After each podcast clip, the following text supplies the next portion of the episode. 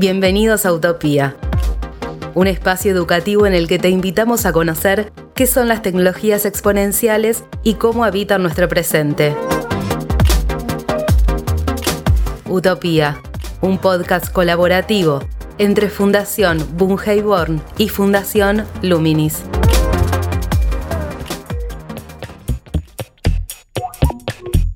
Hola, ¿qué tal? ¿Cómo están? Bienvenidos a Utopía. Mi nombre es Gabriel Latorre y los invito a seguir recorriendo en este episodio qué son las tecnologías exponenciales. Este tipo de tecnologías que a medida que van incrementando su capacidad y velocidad, a la vez van reduciendo su costo y van simplificando aspectos de su uso. En este episodio nos vamos a enfocar sobre lo que es la Internet de las Cosas, o Internet of Things, que por sus siglas en inglés se le identifica por IoT. La figura de Internet de las Cosas nos lleva a pensar la extensión de la red de redes al espacio físico. Tal como en los orígenes de Internet existían redes interconectadas en un ámbito específico, es decir, no a nivel global, también tenemos antecedentes en industrias en las cuales por medio de una red interna una serie de máquinas estaban interconectadas para cumplir funciones entre sí, por ejemplo en una línea de ensamblado. Y cada uno de esos brazos robóticos contaba con una serie de sensores para medir a través de una plataforma digital por medio de una computadora su estado de funcionamiento. Por ejemplo, un sensor de temperatura estableciendo si no se recalentaba una de esas máquinas y había que hacer un mantenimiento. Con la expansión de Internet y la velocidad de la interconectividad, esta posibilidad se amplía globalmente, con lo cual hoy, estando en un extremo del mundo, podemos tal vez a través del celular, por medio de una aplicación, controlar un dispositivo que esté a miles de kilómetros de distancia para que cumpla una función, sea de relevar algunos datos del medio ambiente, como por ejemplo condiciones de temperatura, de humedad, de geolocalización, y ejecutar una orden que nosotros le enviemos a través de esa aplicación. Este esquema que acabo de plantear podemos pensarlo tanto en un ámbito hogareño como en un ámbito productivo. En el caso de un ámbito hogareño, podemos pensar el ejemplo de que estamos camino a casa y le enviamos por medio de esta aplicación del celular una orden al termotanque para que comience a calentar el agua, así al llegar estar a temperatura justa para poder ducharse. Esa temperatura justa ya la hemos programado antes, hemos establecido los parámetros y el termotanque tiene un sensor que corta su consumo de gas o electricidad en el momento en que llega a esa temperatura. Esta misma orden programada puede extenderse a otros dispositivos dentro de la casa. Hay todo un rango más o menos sofisticado en cuanto a esas acciones. Hay ejemplos de cestos de basura en los cuales se dividen los residuos por compartimientos de acuerdo al nivel de reciclaje que estos tienen y el cesto va estableciendo un reporte del peso de basura que estamos generando, el nivel o cantidad de residuos que son reciclados, y en qué grado pueden serlo, y a su vez hasta puede estar conectado ese cesto con una plataforma del municipio para poder hacer un reporte general de la comunidad de esa manera el gobierno contar con datos para poder establecer políticas, por ejemplo, educativas en función de cambios de hábitos para reducir la cantidad de residuos. Si llevamos este sistema a un ámbito productivo, podemos pensar en edificios inteligentes en los cuales se desarrollan cultivos verticales, es decir, uno arriba del otro, de alimentos. Hay países como el caso de Singapur, que es fundamentalmente urbano, en el que están desarrollando dentro de edificios este tipo de cultivos con sistemas hidropónicos que no cuentan con la necesidad de utilizar tierra, sino agua con una cantidad de nutrientes específicos de acuerdo a cada tipo de alimento, en los que a través de sensores de temperatura, de humedad, de luz, del tipo de rayos lumínicos que compone esa luz requeridos para cada planta, van regulando los parámetros para que cada tipo de alimento tenga las mejores condiciones, las condiciones óptimas para poder crecer, desarrollarse y lograr las mejores características para ser consumido. Hablamos de sabor, de color, de textura. Esas características son el resultado de todo este proceso en el cual los sensores están conectados a un servidor, a una computadora, donde se han determinado los parámetros a través de los cuales cuando llegan a determinados valores, los datos provenientes de esos sensores activan dispositivos que liberan o humedad o determinados nutrientes en el agua, por ejemplo. Esa computadora en la cual están conectados los sensores y los dispositivos, por ejemplo la válvula que libera humedad, puede controlarse desde una aplicación estando a kilómetros de distancia o por lo menos no estando dentro de ese edificio.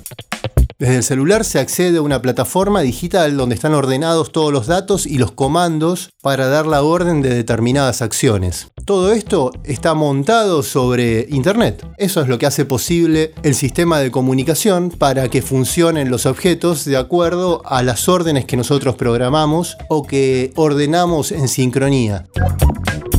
Les propongo que avancemos con una definición de qué es Internet de las Cosas a través de nuestros primeros invitados. En este caso, convocamos a Nicolás Castañino y Rodrigo Mainieri, quienes ambos son docentes y codirectores del posgrado Internet of Things, oportunidades de negocio que se brinda en el Instituto Tecnológico de Buenos Aires. Rodrigo es consultor de negocios digitales, es ingeniero electrónico de ITBA también y tiene una maestría en dirección de empresas en la Universidad del Centro de Estudios Macroeconómicos de Argentina, conocida como LUCEMA. Nicolás es consultor en desarrollo de negocios y soluciones digitales. Tiene una maestría en dirección de empresas en la Universidad de Michigan y es ingeniero industrial de ITBA. Escuchemos primero a Nicolás y luego a Rodrigo. Utopía. Internet de las Cosas es la interconexión por Internet de objetos y básicamente esos objetos se conectan para tomar datos del medio ambiente, para realizar alguna acción sobre el medio o en general para la interacción con esos objetos que están conectados. Pero básicamente o conceptualmente para eso es que se conectan los objetos. Podemos definir qué es Internet, básicamente que es eh, una red de redes interconectadas, que es global, Obviamente todos la usamos y sabemos lo que es desde lo empírico. Y cuando hablamos de cosas, que engloba este concepto, hablamos desde objetos hasta seres vivos, personas, plantas, animales y objetos cualquier cosa, ¿no? Puede ser ropa, puede ser electrodoméstico, maquinaria, artefactos del hogar. La definición de cosa es súper amplia. Es algo que definamos como una entidad material. Por lo menos tiene que ser material en algún aspecto, porque si no es material no lo podemos medir. Puede ser desde un cultivo hasta parámetros de salud de una persona o geolocalizar un, un animal. Ericsson, por ejemplo, estima que para el 2025 habría 25 mil millones de dispositivos IoT conectados y eso deja fuera todo lo que son celulares, tablets, etc. De esos 25 mil dispositivos, otra organización que es la GSMA, que es una organización que conforman proveedores de, de red de comunicaciones, dice que la mitad, o sea, 12.500 millones, van a corresponder a eh, soluciones de industria conectada. ¿sí? El resto se reparten entre las ciudades inteligentes, entre vehículos conectados, electrónica de consumidor, o sea, wearables, y lo que es el hogar conectado, la domótica. Hablamos de Internet por el nombre, ¿no? Internet de las cosas y porque es a través de Internet que se logra la masificación de la conectividad pero las cosas conectadas existían hace mucho tiempo en la industria sobre todo, en donde ciertos dispositivos tomaban información, datos, determinados parámetros de máquinas, de, distintos sensores, de procesos de producción, de gasoductos, etc. Y eso era transportado por redes internas, cableadas, radios, microondas o lo que sea, y, y el dato ese era utilizado en los procesos de negocio. Lo que cambió todo, lo que lo aceleró y lo masificó, es la posibilidad de una conectividad accesible desde el punto de vista geográfico, la posibilidad de conectarse es muy amplia, y accesible desde el punto de vista económico. La evolución de las comunicaciones y de la electrónica asociada con las comunicaciones y con los dispositivos hizo que se masifique llegando a estos números que comenta Nicolás. Sigue estimando estos 25 mil millones, se dan por eso, por ese crecimiento exponencial de las posibilidades de interconectar. Hasta aquí pudimos escuchar el marco de condiciones por el cual se desarrolla, se masifica, se expande lo que es la Internet de las Cosas, pero también estos números que mencionaba Nicolás dan cuenta de la posibilidad de recoger datos de millones de dispositivos en el mundo enfocados o enmarcados en determinados tipos de actividades, con lo cual se van conformando bases de datos que permiten desarrollar análisis para hacer más efectivos determinados tipos de procesos en un ámbito productivo, por ejemplo. Si retomamos el ejemplo del primer bloque en relación a los cultivos en un espacio cerrado, los sensores que mencionábamos para relevar condiciones de humedad, temperatura y de luz van conformando también una base de datos propia. importante es que todos esos datos que van recogiendo los sensores van conformando una base de datos. Esa base de datos nos permite hacer una lectura en el pasado e ir trazando promedios y tendencias.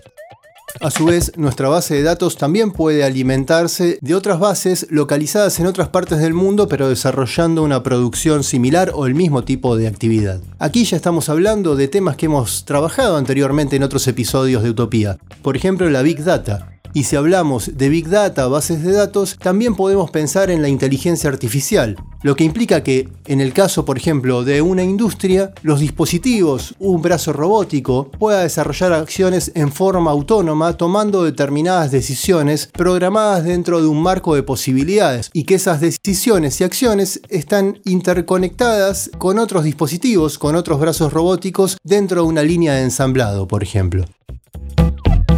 Escuchemos a continuación a Rodrigo respecto a la integración de los diferentes tipos de tecnologías que mencionamos en un ecosistema digital y de cómo se da una retroalimentación entre el funcionamiento de todas estas tecnologías que van generando este tipo de desarrollo exponencial. Nosotros entendemos esto en general como un ecosistema digital de nuevas tecnologías, donde Internet de las Cosas es una parte, cloud es otra parte, Big Data, inteligencia artificial es otra parte, y entre todas se van realimentando. Internet las Cosas crea datos para el Big Data, pero a su vez una solución de IoT, de Internet de las Cosas, puede valerse de datos del Big Data para dar un resultado, darle valor si una aplicación le, sirva a alguien. Y a su vez, toda esa información con las reglas de negocio que uno necesite para su modelo puede ser trabajado con inteligencia artificial y ejecutar acciones a través de la solución de Internet de las Cosas basadas en lo que la inteligencia artificial esté evaluando de las condiciones. Con lo cual es como que se van realimentando. También todo lo que es Machine Learning utiliza mucho la data que se genera con Internet de las Cosas para hacer todos los casos y evaluar todos los resultados es como un rompecabezas, es como una red que se teje entre todas las nuevas tecnologías digitales, ¿no? A través de Rodrigo pudimos tener esta mirada más integral de conformación de un ecosistema digital en el cual diferentes tipos de tecnologías se retroalimentan. Ahora desde Nicolás, con una mirada más ingenieril, vamos a desglosar cuatro capas del sistema de funcionamiento de lo que es la Internet de las Cosas cuando se la piensa en un proyecto en función de trabajar sobre una necesidad para elaborar una solución. Nosotros en general hacemos referencia a un esquema que tiene cuatro capas en lo que son soluciones de Internet de las Cosas. Hay primero un dispositivo, que es el dispositivo que está tomando algún dato del ambiente, que está enviando esos datos a una plataforma, que está actuando. Eso entonces tenemos primer capa, un dispositivo físico que está en el campo realizando una actuación o tomando algún dato o ambos. En una segunda capa es una capa de comunicación. Ese dispositivo, para estar conectado, necesita un sistema de comunicación, una tecnología de comunicación que va a interfacear entre ese dispositivo y una plataforma. Y en esa capa de comunicación hubo muchos avances tecnológicos que también facilitaron la masificación del, IoT. ¿Por qué? Porque nuevas tecnologías de comunicación permitían hacer más eficiente el uso de la energía de los dispositivos. Demandan menos energía los dispositivos, entonces los dispositivos pueden estar más tiempo operando con batería sin estar conectado a una red eléctrica. y además, esta red de comunicación también alcanzaron más distancias, tienen usos específicos, pero hubo mucho desarrollo en lo que es la capa de comunicación asociado al desarrollo de IoT. Entonces, número uno, una capa de dispositivo físico. Dos, una capa de comunicación que conecta a ese dispositivo. Tres, hay una capa de plataforma, que es una plataforma con la cual el dispositivo a través de la tecnología de comunicación se, conecta, le informa, le envía información, el dispositivo a la plataforma y la plataforma al dispositivo. Y esa plataforma cumple una variedad distinta de funciones, desde controlar el dispositivo, tomar la información que envía el dispositivo, guardar la información, ordenarla, disponibilizarla para sistemas de inteligencia artificial o para la aplicación en general. Esas plataformas pueden estar en distintos lugares. Tuvo mucho auge lo que son las plataformas asociadas a tecnologías cloud, plataformas en la red, ¿sí? como las que brinda Amazon, las que brinda Microsoft. Por último, una última capa que es la capa propiamente de la aplicación y es el sentido de lo que se hace con ese dispositivo que se conecta a través de la capa de comunicación con la plataforma y pone toda esa información a disposición. ¿Qué se hace con esa información? ¿Cuáles son las reglas de negocios, las reglas de actuación? A eso es lo que llamamos aplicación. Y siempre de cara a solucionar un problema. En general, cuando nosotros desarrollamos con clientes soluciones de IoT, arrancamos por el problema que se quiere solucionar. El IoT no tiene valor si no está solucionando un problema o si no está aportando al interés de una organización, de una empresa, de un gobierno. Es interesante esto que mencionó Nicolás con respecto a la masificación de las tecnologías vinculadas al Internet de las Cosas. Por un lado, el ahorro energético o menor consumo por parte de los dispositivos, lo cual los hace que sean más portables, y por otro la expansión y desarrollo que tiene que ver también con la velocidad de interconexión en lo que hace con las redes de comunicación. Aquí es donde entra en juego también las tecnologías 4G, 5G, que es lo que está implementándose o comenzando a implementarse en estos tiempos, en los tiempos en que estamos realizando y escuchando este podcast. Estas redes habilitan una transferencia de datos mucho más rápida, con menor latencia, es decir, con menos tiempo de retardo, lo que hace que la transmisión de datos, la transmisión de órdenes para ejecutar una acción por parte de un dispositivo, se desarrolle de una manera mucho más fluida y con mayor capacidad de interconectividad también. Otro aspecto interesante es que en este contexto la brecha, la distancia entre las tecnologías con las que cuenta una empresa, una gran compañía, no es tan amplia de la que puede contar cualquier hogar, cualquier casa o cualquier usuario. Dado que esto también establece condiciones para una interacción entre consumidor y empresas, entre ciudadano y ciudad en cuanto a contexto de prestación de servicios, le preguntamos a Virginia Genovesi, quien es consultora en transformación digital, al respecto de esta cuestión un poco la mirada que tengo es que cuando éramos más chicos en otras generaciones, la tecnología buena la teníamos en las empresas y en nuestras casas teníamos una tecnología inferior. Ahora esto yo lo veo cada vez más parecido en los hogares y en la vida personal que lo laboral, con lo cual todo va a estar intercomunicado. Ya decir un dispositivo para el empleo, dispositivo para la vida personal me parece que ya no tiene mucho sentido. Todo tiene que estar intercomunicado porque a la larga somos un humano no disociado y toda la evolución que tengan las organizaciones en términos de Internet de las cosas, con mucha información relevante, etcétera, también lo vamos a estar viviendo en nuestro día a día, donde el Internet de las cosas nos va a ayudar a mejorar incluso nuestra calidad de vida. Entonces, esa interrelación e intercambio constante entre objetos, equipos, etcétera, tiene una mirada múltiple en este mundo actual. Tal como mencionaba Virginia, vivimos en un contexto en el cual se incrementa cada vez más la interacción entre personas, objetos, dispositivos y plataformas. Esas interacciones producen datos, datos que dan cuenta también de nuestros usos, más allá de que los objetos y las máquinas puedan comunicarse entre sí y eso también produce datos. ¿Qué sucede con la seguridad de todos esos datos? Es una pregunta que le hicimos a Rodrigo.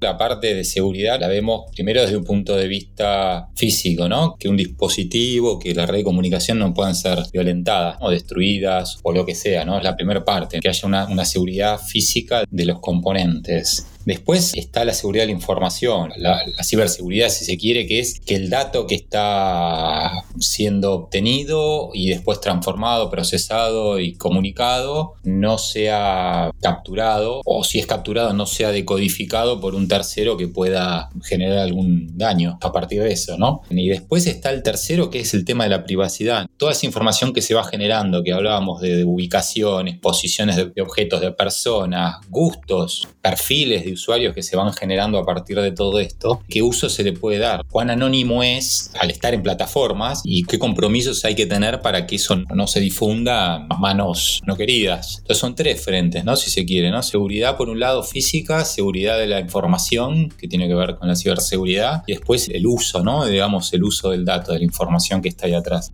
De entrada, hablando de ciberseguridad, los protocolos que se usan para Internet de las Cosas que transmiten esa información están encriptados, ¿sí? con lo cual es difícil que de ahí pueda surgir alguna información utilizable por un tercero. A su vez, las plataformas que comentaba Nicolás, tienen alguna forma de validar los dispositivos, que no se suplante un dispositivo y te creen un dispositivo que es como el tuyo y se meta en la red, digamos. Desde ese punto de vista, la plataforma también trabaja con ciberseguridad. Hay un aspecto de lo que menciona Rodrigo en relación a la seguridad que brindan las plataformas sobre las cuales están montadas muchas de las aplicaciones que interactúan con los dispositivos en relación a los servicios que nos pueden ofrecer, que ya brinda un plafón de ciberseguridad. Por otro lado, está también esta situación que ya la vivimos, que es el de tener que ir actualizando los diferentes sistemas operativos para de esa manera poder establecer mayores condiciones de seguridad en el marco de esa actualización.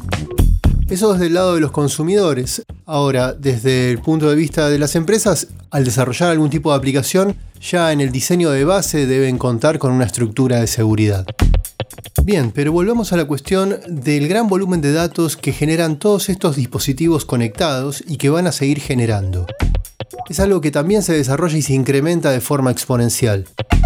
Y esto no solo por las aplicaciones que utilizamos u objetos que puedan estar conectados en nuestra casa ya en el marco de Internet de las Cosas, sino también pensando en este concepto de las ciudades inteligentes, donde hay sensores, registros de datos que van sincronizando determinados servicios como puede ser el transporte público, como puede ser la logística, la recolección de basura, la circulación de nosotros como ciudadanos en circuitos de transporte público también, estableciendo patrones de convivencia y de circulación, que son fuente de análisis y fundamento para políticas públicas.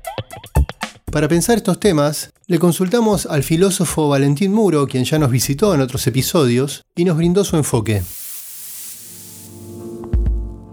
Uno de los problemas que tiene el Internet of Things o el Internet de las Cosas es la producción de muchísima información que nuevamente es inasible para los humanos. Y en eso es justamente a través del uso de, de herramientas automáticas que podemos ver de qué manera incorporar eso, por ejemplo, para el desarrollo o tomar decisiones de urbanismo prácticamente en tiempo real, porque nuevamente eh, si tenemos decenas de miles o cientos de miles de sensores en una ciudad en un momento dado, para el momento en el que pudimos hacer cierto diagnóstico de una situación, quizás la situación ya cambió y no pudimos actuar con velocidad. Entonces, en eso pienso que es en, torno a la colaboración y a una mejor manipulación de la información que obtenemos en, estos términos que son como superhumanos, que podemos pensar el aspecto como transformador de nuestros espacios de parte de, de la tecnología. En este sentido muy específico respecto como del Internet de las Cosas. En este punto ya tenemos instalado el concepto de ciudad inteligente en la que se aplica la Internet de las Cosas. Una ciudad inteligente es este ámbito urbano en el cual la infraestructura tecnológica permite recopilar datos e información para hacer más eficientes los servicios y generar condiciones para un desarrollo sostenible. Esto se vincula mucho también al cuidado del medio ambiente, esa sostenibilidad, y por ende hacer más eficiente el consumo energético y más limpio también. Ahora Nicolás nos va a explicar un poco sobre la aplicación de Internet de las Cosas en el ámbito urbano en relación a estos temas.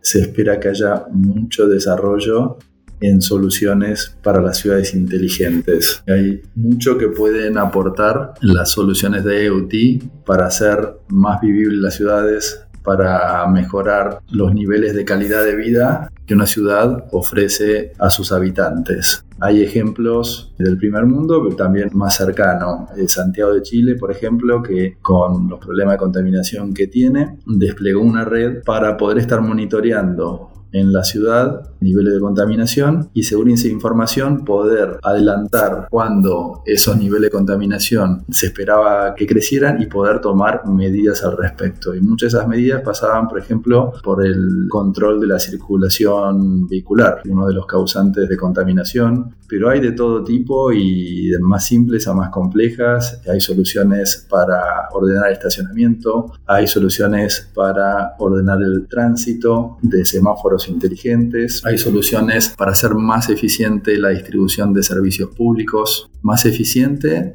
y también con una conciencia de menor gasto o deficiencia energética, tanto para redes de gas, redes de electricidad y también para distribución de agua. Hay muchas ciudades donde el acceso a agua potable es realmente muy caro y muy oneroso para la ciudad y para los habitantes y hay tecnologías de IoT que se utilizan para controlar la calidad del agua que se transporta y también para controlar si en la distribución del agua potable, por ejemplo, hay pérdidas, hay robos de agua, etcétera, etcétera.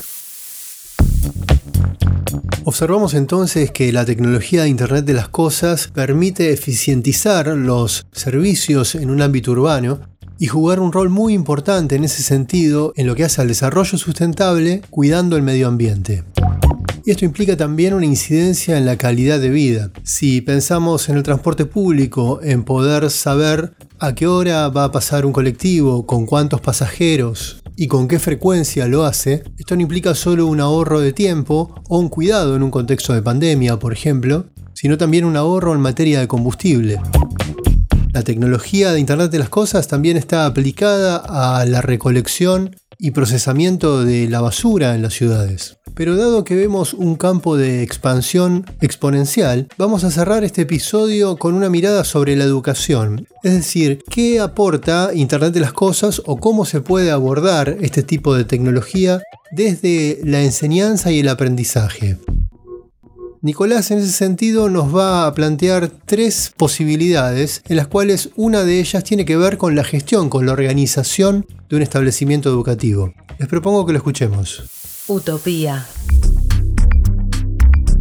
para educación, los invitamos a pensar en IoT en, tres ámbitos o de tres maneras distintas. Una, cómo puede servir IoT para gestionar un, establecimiento educativo. Ahora estuvimos hablando de, domótica, o sea, Internet en el hogar, Internet en la ciudad. Bueno, perfectamente hay soluciones que ayudan a la gestión de un establecimiento educativo con lo que es eficiencia energética, eficiencia de recursos, controles de acceso, seguridad, etcétera. Número uno, entonces, para la gestión del establecimiento. Dos, pensar en educar con IoT, o sea, cómo IoT puede ayudar para mejorar en el aprendizaje en general. Sí, ahí es toda otra rama. Y número tres, pensar en educar en IoT.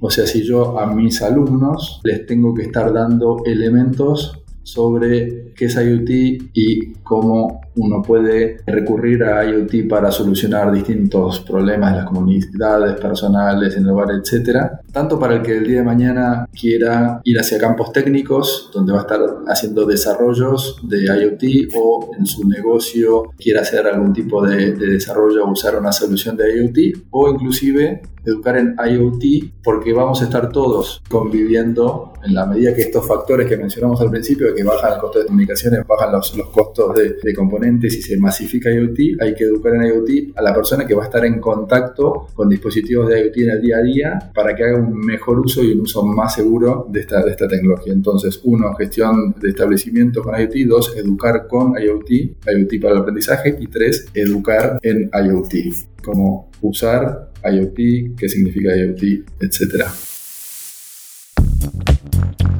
De estas tres dimensiones en la educación que mencionaba Nicolás, la primera vinculada a la gestión, tal vez progresivamente con el avance de las tecnologías y los requerimientos en materia de cuidado y seguridad de los edificios o establecimientos educativos, se vaya implementando. Pero las otras dos, vinculadas al aprendizaje y a la enseñanza, educar en Internet de las Cosas y educar con, son dimensiones que hoy pueden estar incorporadas en la educación. Tal como veíamos en un episodio anterior, cuando abordamos la enseñanza de la robótica, el trabajo con microcontroladores económicos como es Arduino y todas las posibilidades que habilita de trabajar la relación entre la programación de una serie de órdenes que pasan de ser un lenguaje en código binario a impulsos eléctricos que controlan objetos, es algo que de hecho ya en algunas escuelas se está trabajando. Si eso se enmarca en proyectos que tengan que ver con mejorar alguna condición del establecimiento educativo, de la comunidad,